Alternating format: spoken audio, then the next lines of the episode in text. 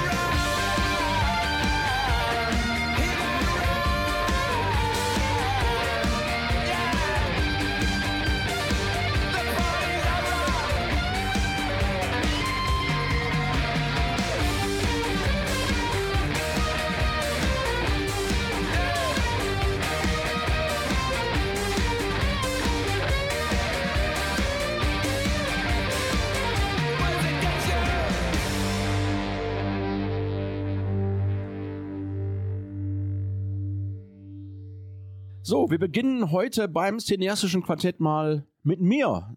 Äh, ich bin gezwungen worden, heute anzufangen hier. Und ähm, wir machen eigentlich erst in dem nächsten Monat unsere Best-of-Sendung. Aber den besten Film des Jahres, den habe ich jetzt vor kurzem gesehen und den möchte ich jetzt hier vorstellen. Das Lehrerzimmer. Das ist wirklich ein großartiger Film, der den deutschen Filmpreis gewonnen hat. Geht auch für Deutschlands ins äh, Oscar-Rennen für den besten internationalen Film und ist eine totale Empfehlung von mir. Wenn man sich eine Lehrerin für die eigenen Kinder wünschen könnte, man würde sie auswählen. Carla Novak, grandios gespielt von Leonie Benesch, die man aus Babylon Berlin und der Schwarm kennt. Sie ist jung, motiviert, geduldig, verständnisvoll im Umgang mit den Kindern und ihre Methoden sind beeindruckend. Diese Lehrerin muss aber mit ansehen, wie die Direktorin eine Art Razzia in ihrem Klassenraum durchführt. An der Schule gibt es nämlich schon länger eine Diebstahlserie, die nun aufgeklärt werden soll. Es steht der idealistischen Lehrerin ins Gesicht geschrieben, wie sie diese Aktion findet. Und es ist auch ganz, ganz traurig, dass auch noch ein türkischer Junge zu Unrecht verdächtigt wird. Ähm, und das ist ihr auch dann sehr, sehr peinlich.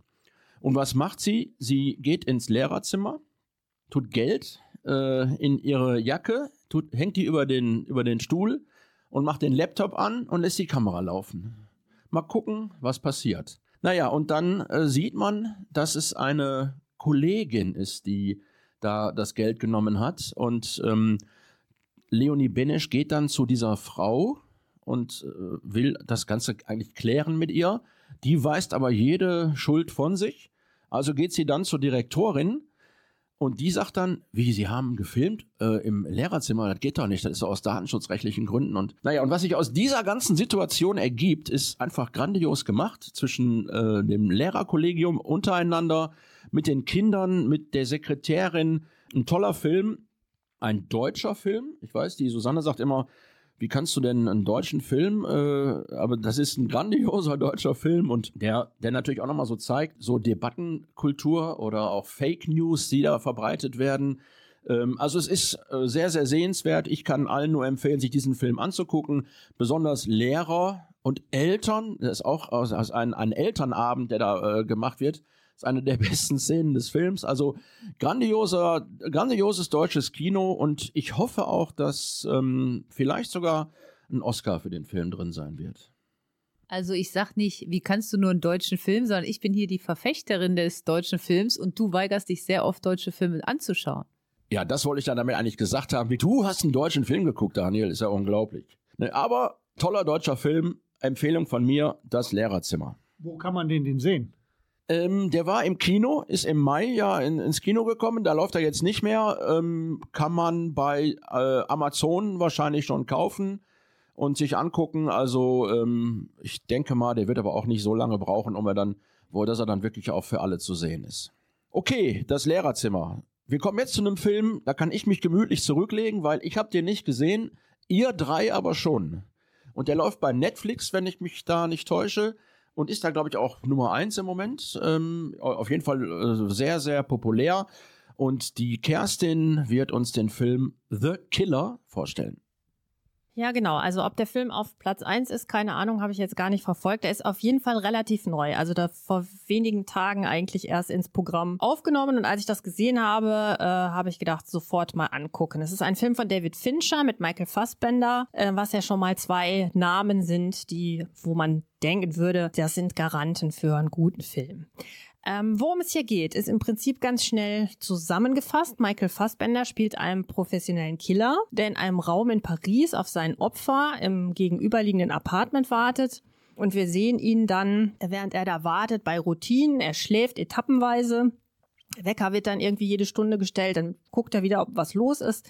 Er macht Yoga und vor allen Dingen hört er sehr gerne und viel The Smiths. Äh, das fand ich natürlich schon mal super. Kommen sehr viele Songs vor im Soundtrack. Als es dann soweit ist, dass das Opfer im, in der Wohnung gegenüber auftaucht, erschießt er versehentlich die Begleitung des Opfers. Und dann muss er schnell fliehen und gleichzeitig merkt er aber schon, da sind ihm Killer wiederum auf den Fersen und er muss untertauchen und rausfinden, wer hinter ihm her ist. Das ist im Prinzip schon die Geschichte zusammengefasst. Der Hauptteil besteht aus der Flucht und dem Ausschalten des Auftraggebers. Das Besondere an dem Film ist, dass der Hauptdarsteller zu 90 Prozent im Voice-Over spricht. Äh, das heißt, es gibt ganz wenig Dialoge nur. Die ganze Zeit sehen wir ihn in Szenen und er redet dazu, relativ monoton. Und ehrlich gesagt, nach einer gewissen Zeit hat mich das ein bisschen genervt, wenn die Handlung permanent aus dem Off kommentiert wird und das ist schon gewöhnungsbedürftig. Es ist irgendwie schon anders. Und ich würde sagen, grundsätzlich mochte ich die Geschichte. Ich mag diese Einblicke in die Abläufe des Killers, diese totale Strukturiertheit und wie er sich dann verkleidet und alles extrem planvoll. Das fand ich gut. Mir haben gefehlt die Action-Szenen. Da gibt es eigentlich nur eine größere. Da hätte ich ein bisschen mehr Action schon erwartet. Und äh, auch aus der Kombination von Regisseur und Hauptdarsteller hätte ich irgendwie einen, schon eher so einen richtigen Knallerfilm erwartet. So, also, der, das war jetzt gute Unterhaltung, aber mehr auch nicht. Und äh, ich glaube, man muss sich auf jeden Fall daran gewöhnen, dass aus dem, dass das Voice-Over sozusagen da stattfindet und nicht, dass es eigentlich wenig aktive Dialoge gibt. So, jetzt bin ich gespannt, was die anderen beiden sagen. Susanne. Ja, ich stimme dir in den wesentlichen Teilen zu. Äh, am Anfang dachte ich, oh, stylischer Film, ne? Ähm, er ist alleine und diese Stimme immer aus dem Off. Und er hat ja auch immer einen ähnlichen Text, ne? Und zwar, wie er als Auftragskiller Ne, keine Empathie, äh, mach keine Fehler und so weiter. Ähm, das wiederholt er ja als Mantra. Und als dann aber nach 40 Minuten da immer noch keiner gesprochen hatte, fand ich es genau wie du etwas nervig. Ähm, was ich genial fand, ähm, ein Name, der nicht gefallen ist bisher, äh, Tilda Swinton. Es gibt eine Szene mit ihr, äh, die finde ich richtig groß. Ne? Also ähm, da treffen die sich in einem Restaurant und irgendwie hält sie natürlich einen Monolog, weil er wieder nicht sehr viel spricht. Also mir hat der Film gefallen, aber er war mir auch ein bisschen zu gewollt ästhetisch. Ja, aber ähm, soweit ganz gut. Er, ähm, Herr Fassbender war in verrückten Verkleidung als typischer Deutscher. Äh, das war auch ein bisschen humorig. Ja, also ich fand ihn auch nicht schlecht. Ja, ich habe den Killer auch gesehen und ich muss sagen, das war für mich einer der besten Filme des Jahres gewesen. Der Film ist einfach großartig. Also allein die ersten 20 Minuten, wo der nur da oben dem Raum ist und der aus, auf dem Voice-Over nur erzählt, wie sein Leben so geht, ich habe davor gesagt, klasse. Und dann guckt er ab und zu immer nur mal raus, kommt mein Gegner und wieder erzählt er, nee, er darf nicht improvisieren, der Puls muss unter 60 sein, man darf keine falschen Schlachten schlagen und weiß Gott was alles. Das war schon klasse gemacht. Und dann wird ja sein ganzes Regelwerk, was er dann hat, im Laufe des Films immer mehr aufgelöst, weil ja jedes Vorgabe, die er sich gegeben hat, im Laufe des Films immer negiert wird, weil er plötzlich dann doch wieder andere Sachen macht. Das fand ich schon super gemacht. Der hatte einiges an Gags, seit der Gag mit den Deutschen, was aber auch ganz geckig war, wobei ich es auch erst später mitgekriegt habe. Die haben ja alle Kreditkarten und ähnliches immer sehr genau eingeblendet. Du konntest immer genau sehen, wie er gerade hieß, welche Vorgabe er hatte. Es sind alles Leute aus Comedies der 70er und 80er Jahre. Das heißt, das sind Leute aus äh, Männerwirtschaft, ja, Family, aus Cheers und, und, und, die da alle äh, verwendet wurde. Fassbinder war klasse. Die einzige äh, Szene, wo es mal richtig zur Sache ging, war auch super gemacht. Die ganzen Geschichten waren toll und, ich meine, die Kerstin hat es ja schon erwähnt, aber man kann es ja nicht hoch genug loben elf Songs von The Smiths. Also allein dafür wird der Film geliebt. Die Smiths, für alle, die es nicht wissen, waren mit die größte Band der 80er Jahre. Und dass jemand elf Songs in seinen Film reinbringt und vor allen Dingen auch, wie er es macht. Ich hätte diesen Film auch gerne im Kino gesehen, weil der Ton bei den Songs ging ja immer rein und raus. Das war schon sehr ungewöhnlich gemacht. Der Film lief aber, glaube ich, nur in drei Kinos, ungefähr, vielleicht auch in vier. Er wurde Ende Oktober gestartet in den Kinos und dann schon am 10.11. auf Netflix. Also eine ganz komische Strategie, die Netflix da gefeiert hat. Aber gut, nichtsdestotrotz, ich kann nur sagen, der Killer, klasse. Ja, das ist ja interessant zu hören, dass hier einer den als großartigsten Film überhaupt und ihr beide äh, ihn nicht so schön gefunden habt. Ähm, ich habe nur eine kurze Anmerkung. Die größten Bands der 80er Jahre waren Mötley Crüe und äh, Judas Priest und Iron Maiden und Dave Leppard. Was wieder dafür spricht, dass du keine Ahnung hast. Okay, Musik. The Smiths.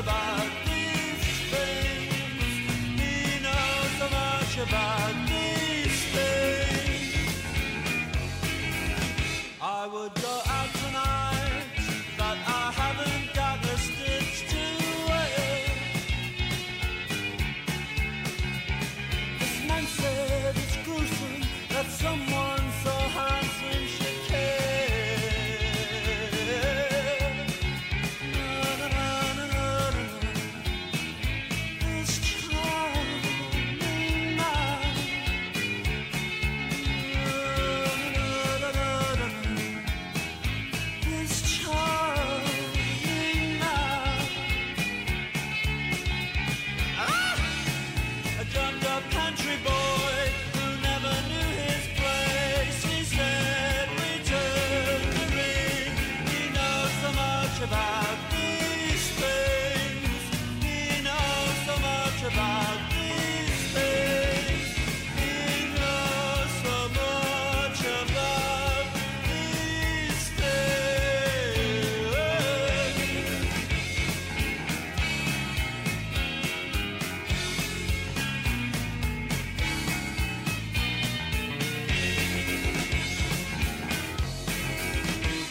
Das cineastische Quartett. Und wenn man den Männern hier glauben darf, dann haben wir zwei tolle Filme schon besprochen, nämlich das Lehrerzimmer und The Killer.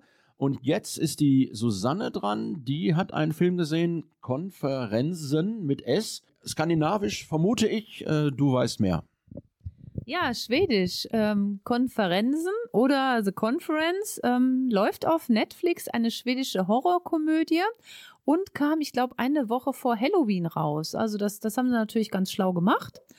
Wer kennt es nicht? Die Chefin lädt ein zu einem lustigen Firmen-Teambuilding-Wochenende in irgendeine Einöde, ähm, wovon man in Schweden ja ein paar hat, also Einsamkeit zumindest. Und das ist natürlich auch ein gutes Setting für so eine Horrorkomödie. Ne? Äh, die Handys müssen abgegeben werden ähm, und man will quasi das, das Projekt, ähm, den Bau des neuen Einkaufszentrums nochmal im Detail besprechen, bevor es ähm, losgeht.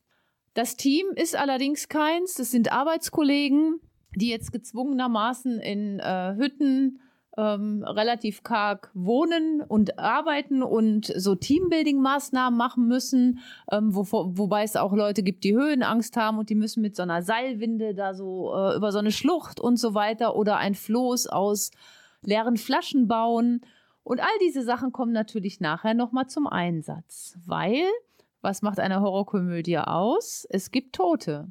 Und zwar den Maskenkiller, der dann rumläuft und nach und nach äh, erst das Hotelpersonal meuchelt und dann so die einzelnen Leute vom Team. Und die schließen sich auch erstmal gar nicht zusammen, sondern jeder ist für sich und haben auch gar keine Strategie. Und ja, nur weil man im selben Büro sitzt, heißt das noch nicht, dass man sich füreinander in Lebensgefahr begibt. Ich meine, bei uns war das anders, Daniel. Aber in dem Film ist das jetzt so.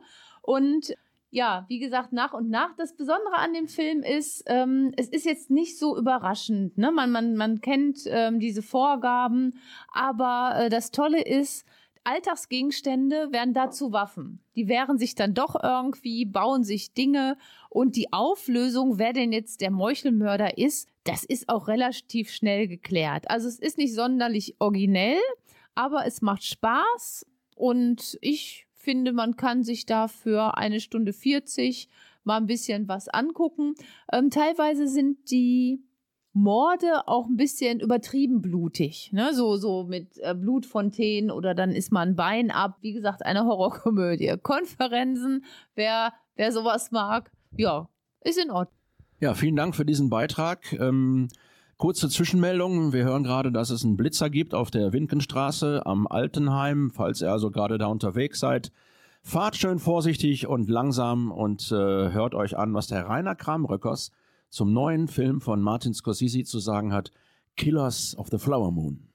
Ja, 206 Minuten Laufzeit. Einschließlich Werbung und Trailershow führte dies zu einem vierstündigen Aufenthalt im UCI-Kino Duisburg und das alles ohne Pause. Also der Film ist schon echtes Brett. Oppenheimer war dies Jahr ja schon lang mit drei Stunden, aber der hat jetzt nochmal einen Tacken draufgesetzt. Der Film erzählt oder beruht auf einer wahren Begebenheit. Alle Hauptpersonen, die da in dem Film mitspielen, hat es wirklich gegeben. Und er spielt in den 20er Jahren des letzten Jahrhunderts in Oklahoma, USA. Dort hat sich der Stamm der Osek im 19. Jahrhundert ein Gebiet gekauft, um sich dort anzusiedeln, weil die so aus ihrem Reservat äh, vertrieben worden sind. Und dann findet man auf diesem Gebiet jede Menge Öl. Und die Besitzrechte für dieses Öl liegen dann dadurch bei den OSEC. Und aufgrund des steigenden Bedarfs an Öl 1910, 1920 und den damit verbundenen hohen Preisen wurden die OSEC nach der Jahrhundertwende sehr, sehr reich. Allein im Jahre 1923 nahm der Stamm ca. 30 Millionen Dollar ein. Das sind nach heutiger Berechnung ungefähr 400 Millionen. Dabei hatten die OSEC ein System entwickelt, dass die Rechte an den Anteilen, um an das Geld zu kommen, nicht an Außenstehende verkauft werden konnten. Sie konnten lediglich vererbt werden. Und hier beginnt nun die Geschichte. Ernest Burkhardt, gespielt von Leonardo DiCaprio, kehrt aus dem Ersten Weltkrieg zurück und landet bei seinem Onkel William King Hale, gespielt von Robert De Niro, der mitten im OSEC-Gebiet eine relativ große Ranch besitzt. Hale, also Robert De Niro, spielt sich dort als großer Freund der OSEC auf, sucht aber hintenrum immer nach Wegen, um das Geld der OSEC zu bekommen und schreckt davor also auch nicht vor Mord zurück. Ein Weg, um an das Geld zu kommen, erfolgt über den Weg der Heirat. Das heißt, der Mann heiratet eine OSEC-Frau, weiße Männer heiraten eine OSEC-Frau, tötet sie später, vergiftet sie später und erbt anschließend den Besitz. Auf diesem Wege setzt King Hale, also Robert De Niro, seinen Neffen Ernest an. Er soll die OSEC-Frau Molly, gespielt von Lily Gladstone, deren Familie jede Menge Anteilsscheine am Öl besitzt, den Hof machen. Und die beiden verlieben sich wirklich ineinander und heiraten auch. Und der Film erzählt nun den Verlauf der nächsten Jahre. Eine Phase, in der viele OSEC ermordet werden und sich lange kein Sheriff und auch eben kein Richter darum kümmert.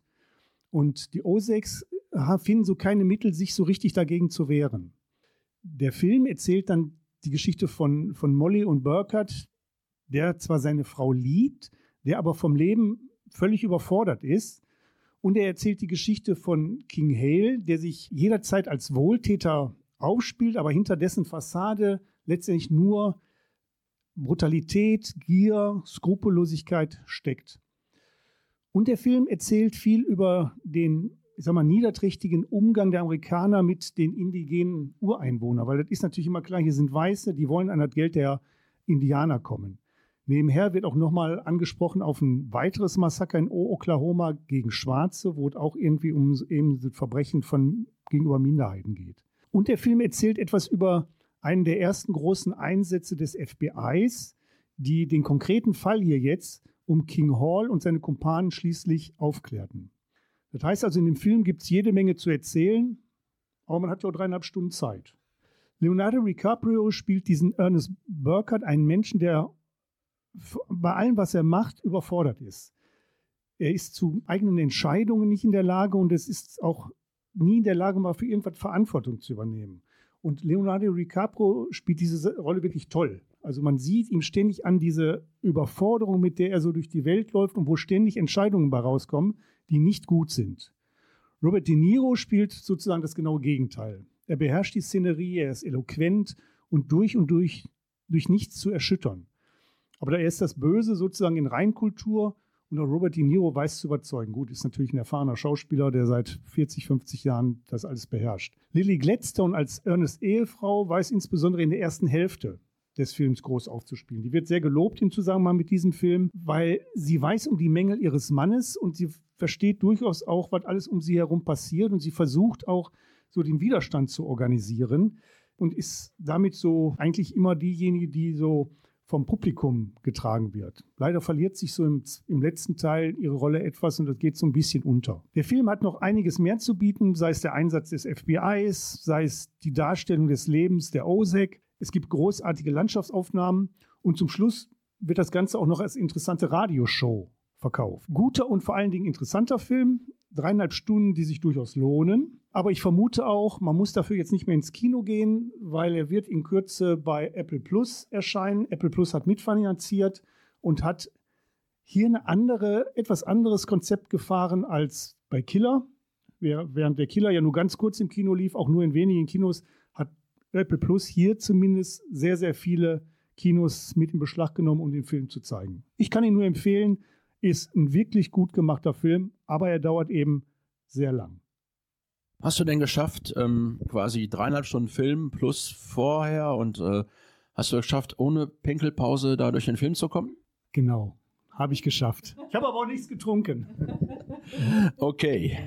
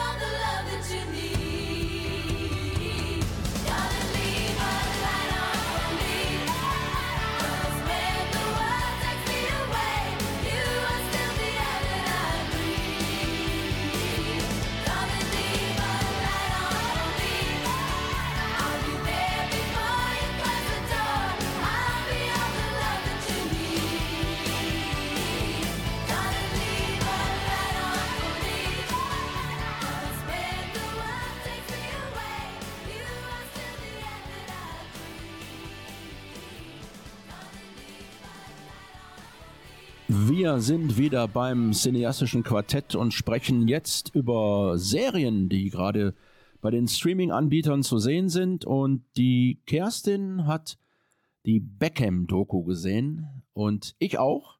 Aber die Kerstin fängt an. Ja, sehr gerne. Also ich, äh, genau, bei Netflix habe ich Beckham gesehen von Fisher Stevens und da würde ich sagen, äh, na, wenn man das jetzt als Text sehen könnte, wäre jetzt von mir so ein Emoji mit Herzchen Augen. Ich war schwer begeistert. Also die Doku hat mir total gut gefallen. Äh, und das, obwohl ich mich selbst jetzt nicht unbedingt als Fußballenthusiastin bezeichnen würde. Also es ist jetzt auch nicht so, dass Fußball mich grundsätzlich gar nicht interessiert, aber ich ähm, verfolge eher so hier und da mal internationale Wettbewerbe. Aber natürlich kannte ich auch David Beckham und ähm, hab, war dann interessiert, weil ich hier und da einiges gehört habe, diese Serie mal anzugucken. Ich fand es total emotional berührend, auch spannend gemacht. Ich denke, dass dieser Typ absolut polarisiert, aber nichtsdestotrotz ist er eine Legende. Ich finde, er ist ein cooler Typ und vor allem hat er mit sehr viel Herzblut Fußball gespielt. So. Und das kommt in der Doku auch so rüber. Das ist echt und das hat mich, also wie sagt man so schön, das hat mich voll abgeholt. ähm, in der Doku wird ab, sein, ab der Jugend quasi seine Karriere oder Beginn der Karriere bei Manchester United gezeigt. Dann gibt's sportliche und natürlich auch persönliche Höhen und Tiefen bis zum Ende der Sportkarriere 2013. Es werden sehr viele Spielszenen gezeigt von wichtigen Spielen, natürlich auch von der WM 98. Ähm, auch irgendwie so ein Wendepunkt, denke ich, in der Karriere auch und im Leben. Und es kommen die Beckhams persönlich zu Wort, also auch seine Eltern, die Frau und ehemalige Mitspieler. Das ist also Crème de la Crème, würde ich sagen, des internationalen Fußballs. Und das ist alles sehr spannend gemacht. Und obwohl man Dinge weiß oder wie Spiele ausgegangen sind, fiebert man da mit und hofft, dass der gewinnt. Und man sieht so, was er sich, also was sozusagen seine sein Ansatz ist oder er will unbedingt gewinnen und er fühlt auch den Druck äh, von außen und der Mannschaft und äh, das ist alles total nachvollziehbar irgendwie und also ich habe gedacht, hier ist ein Mensch, der auf seine Karriere zurückgibt, blickt und der wirklich alles gegeben hat für den Sport. So und ähm, der wirkt unglaublich bodenständig und sympathisch und ähm, auch wenn man ihn später sieht beim Aufräumen und akribischen Putzen, das ist alles also ne, ganz putzig irgendwie. Und selbst seine Frau kommt nett rüber, äh, ne, was ja auch nicht irgendwie in der Vergangenheit immer so der Fall war. Klar, man muss sagen, es ist natürlich kuratiert. Die kritischen Inhalte fallen unter den Tisch. Äh, das ist mir schon klar. Ich finde es aber nicht so schlimm. Also ich habe jetzt auch keine objektive Darstellung erwartet. Und ich fand es richtig gut. Das hat viel Herzblut, sehr viel Emotionen. Es hat mich berührt, hat, hat Freude gemacht zu gucken. Ähm, jetzt bin ich gespannt, Daniel, was du sagst, weil ich weiß, dass du meine, meine Plädoyer für diese Serie nicht wahrscheinlich unbedingt teilt. Naja, sagen wir mal so, ich habe mir eine Liste gemacht, äh, what I like. Ne, das sind natürlich die grandiosen Standards, die er schießen konnte. Ähm, Ecken, Freistöße äh, oder auch aus dem Spiel heraus. Das war super, nochmal alles zu sehen. Was ich auch total schön fand, der hat immer gesagt, mir ging es immer dann gut, wenn mein Vater oder meine Familie im Stadion war. Ne, und äh, das hat mein Herz berührt, weil ich ja als Vater von zwei Söhnen, die Fußball spielen, auch immer dabei bin. Ähm, das fand ich echt schön. Und natürlich seine Real Madrid-Zeit. Ich meine, Luis Figo war dabei, äh, Roberto Carlos, Ronaldo und Zinedine Zidane, wo ich ja heute noch sage, dem beim Fußball zuzugucken, ist ja wie Küssen im warmen Regen. Und was auch sehr schön war, ist eine Szene mit Gary Neville von Manchester United, wo der echt dann irgendwie mit dem vorm Fernseher steht und dann sieht er die Spice Girls und sagt, die Frau da in dem schwarzen Kleid, die werde ich mal heiraten. Und der hat die geheiratet. Also das ist schon irgendwie eine ziemlich coole Aktion gewesen. Aber es gibt halt auch einige Dinge, die mir nicht gefallen haben an dieser Doku. Nämlich, ich finde, das ist eine sehr spröde Persönlichkeit, dieser David Beckham, der sich nur um sich selbst dreht und so eine totale Kunstfigur ist. Lässt sich jeden Tag von seiner Frau die Haare machen, ist geliftet, lässt sich die Augenbrauen zupfen legt sich am Anfang der Woche sein Outfit für die gesamte Woche raus. Also es sind so Dinge, oder auch sein Reinigungsfimmel, den du angesprochen hast, den, den finde ich, ja, ich würde sagen, merkwürdig bis manisch.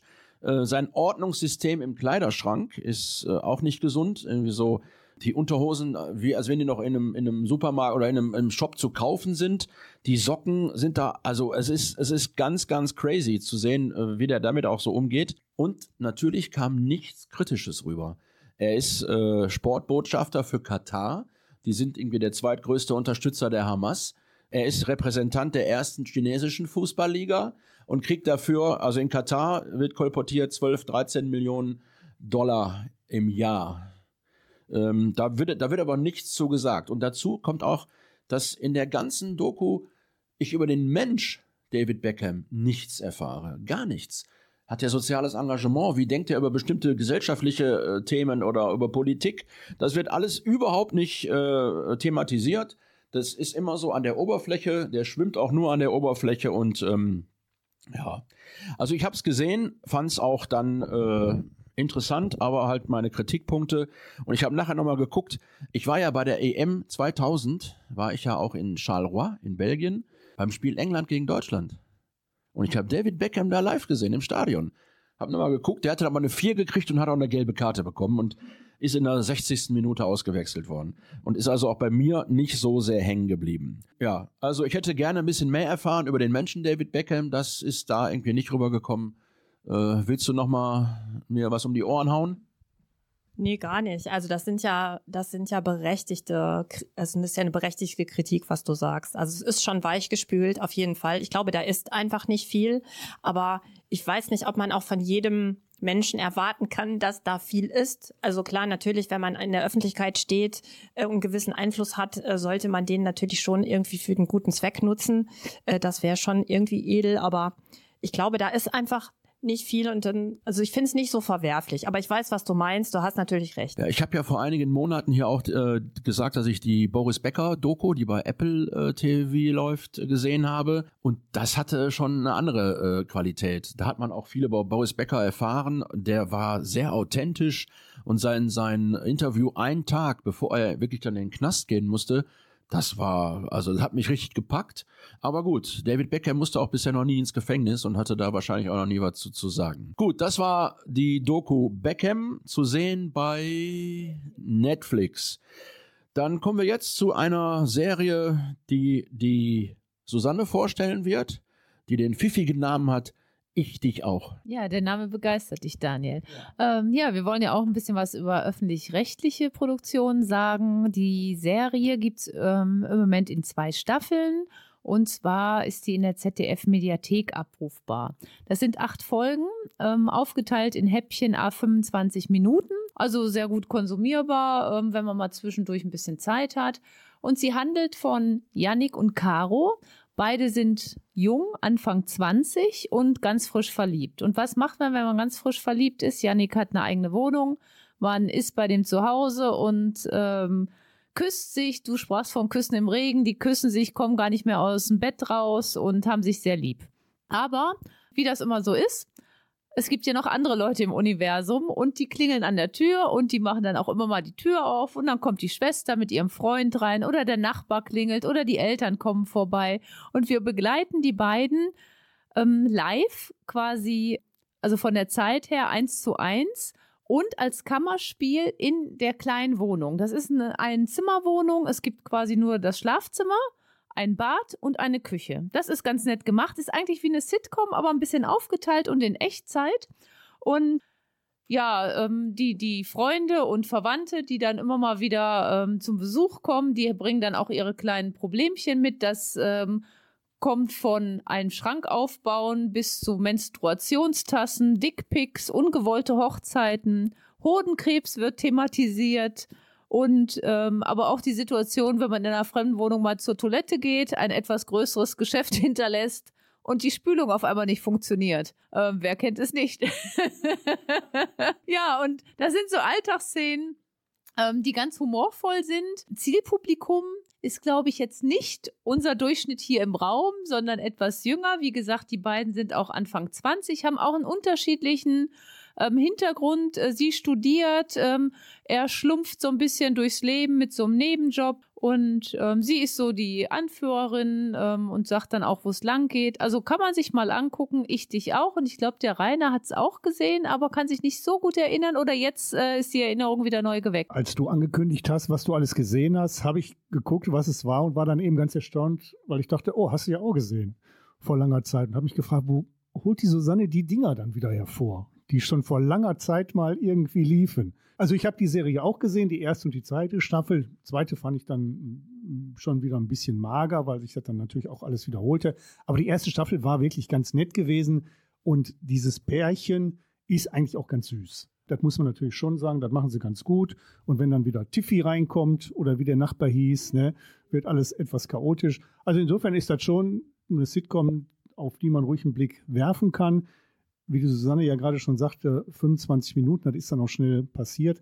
Ich habe die, glaube ich, immer so gegen halb zwölf Uhr nachts mal irgendwie nochmal schnell geguckt. Ich hatte, äh, ich musste den Fuß hochlegen nach einer OP und habe mir dann immer nachmittags zwei Folgen gegönnt. Da bin ich drauf gekommen und die zweite Staffel ist aber auch sehr aktuell. Die ist äh, in diesem Jahr erst veröffentlicht worden. Genau. Also es ist keine alte Kamelle. Ich dich auch. Ja, eine Serie für Fußkranke. Ich dich auch in der ZDF-Mediathek abrufbar.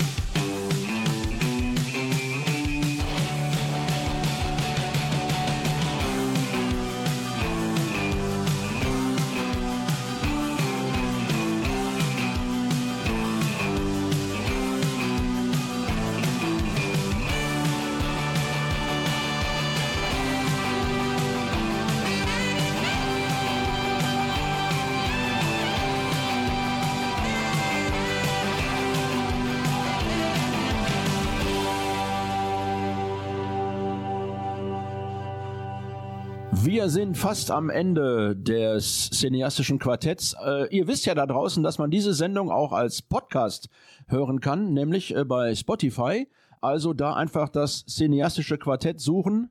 Aber ich weise nochmal darauf hin, da gibt es keine Musik und das heißt, man hört nicht The Smith. Und, aber wir haben eine, eine Playlist auch bei, bei äh, Spotify mit den Songs, die wir hier in der Sendung haben. Das sind ja manchmal auch Songs, die sich auf die Filme beziehen, die wir hier äh, besprechen, wie nämlich The Smith. Und ich muss noch mal kurz eben hier. Und bei NR Vision unter Synastische Quartett mit Musik. Heidewitzka, wir sind überall präsent und ähm, wir sind aber auch fast schon am Ende, aber wir haben noch eine Serie, da muss ich unbedingt was zu hören, weil ich habe da grandiose Kritiken über gelesen und du hast, Kerstin, du hast The Bear gesehen. Äh, ich denke immer, muss ich eine Ser Serie gucken über einen Koch? Ja, genau das habe ich mich auch gefragt. Also die Serie The Bear läuft bei Disney Plus. Ich hatte schon einiges gehört, auch dass so ein bisschen der Hype ist, aber überzeugt war ich zunächst nicht. Aber mein Freund Andy, in, hier gehen Grüße raus, der mir schon The Witcher ans Herz gelegt hat, hat mir gesagt, ich muss das unbedingt gucken. Und da ich The Witcher gut fand und freiwillig aber niemals geguckt hätte, äh, habe ich mir das natürlich angeguckt. Und ähm, ich habe die erste Staffel gesehen ähm, worum es geht, kurz erzählt. Es geht um Kami, der war Sternekoch in einem der besten Restaurants der Welt, ist mental ein bisschen angeschlagen und nach dem Selbstmord seines Bruders kehrt er nach Chicago zurück, um dessen Sandwich-Shop zu übernehmen. Der Laden ist zwar berühmt, aber auch ganz schön runtergerockt und äh, die Arbeit in der Küche ist mental und körperlich super herausfordernd. Es herrscht Chaos, es ist schmuddelig, Belegschaft ist zickig, Geld ist knapp den Laden zu übernehmen, ist ein, ein einziger Horrortrip, sage ich jetzt mal. Und was die Serie so besonders macht, das ist alles sehr komprimiert, spielt alles in dieser Küche. Also das ist sehr eng, sehr viele Leute. Es ist Chaos, es ist laut, es ist super schnell geschnitten. Die Bildsprache ist ganz anders, als man es eigentlich so kennt. Und ich habe ein bisschen gebraucht, um da reinzufinden, weil es ist, ist total anders als sage ich jetzt mal, die herkömmlichen Serien, die man so kennt. Und erstmal ist man davon überfordert, weil es ist total hektisch. Aber man findet da rein, total schnell, würde ich sagen. Und äh, man muss sich drauf einlassen und dann ist es richtig gut und total besonders. Also es hat mir super gefallen. Ich bin froh, dass ich es gesehen habe. Ich habe jetzt mit der zweiten Staffel angefangen und freue mich schon drauf, wie es weitergeht. Also wenn man an, wenn man reinschaut und denkt, hm, ich weiß nicht, ist mir irgendwie zu hektisch, einfach durchhalten. Es lohnt sich wirklich und ich, äh, ja, absoluter Tipp. Ja, dann sind wir am Ende der Sendung angelangt. Ich weiß jetzt nicht genau, ob ich mir nach deiner Kritik die Serie angucken werde. Ich glaube, im Moment schiebe ich das nochmal dann auf die Liste so weit nach unten erstmal. Willst du The Bear gucken? Ich glaube, ich habe den Zugriff nicht auf The Bear, weil weil ich habe nur Netflix. Netflix und Fernsehen. Mehr geht nicht. Aber die Kritiken waren schon beeindruckend gewesen. Ich habe auch gedacht, meine Güte, das muss ja eine Serie sein. Ich würde reingucken. Jetzt haben wir noch einen traurigen Satz hier zum Ende bekommen. Ich habe nur Netflix und Fernsehen. Aber gut, dann ist halt so. Wir sagen Tschüss und hören uns dann in vier Wochen wieder. Tschüss. Tschüss.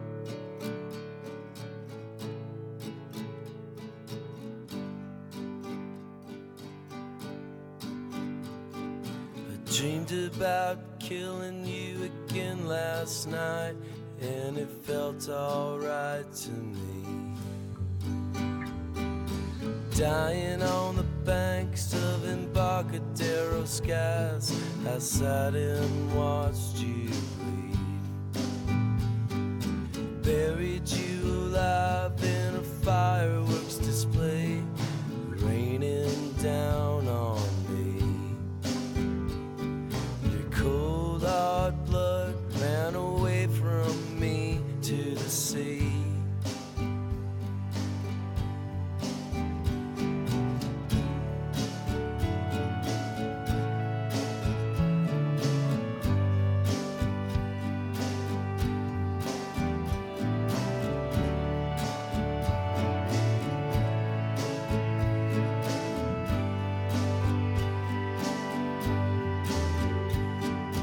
printed my name on the back of a leaf and I watched it float away.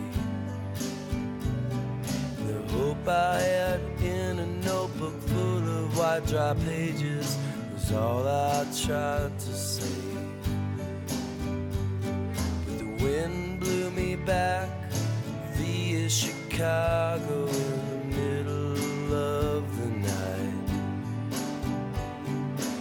all without flight at the crush of veils and starlight.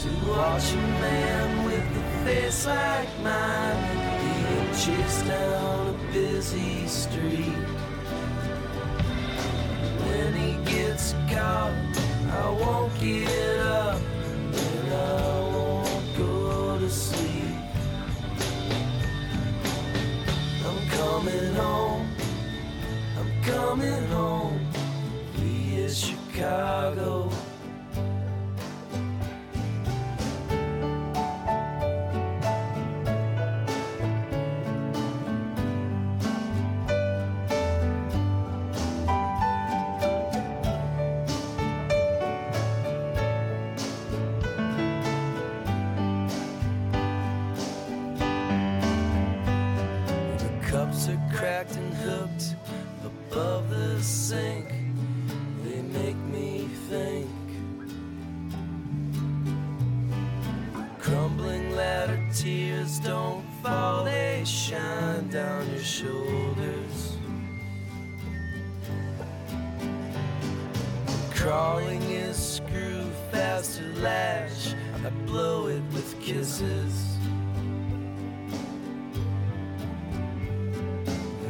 my head on a billowy star in a cracked old moon. He says I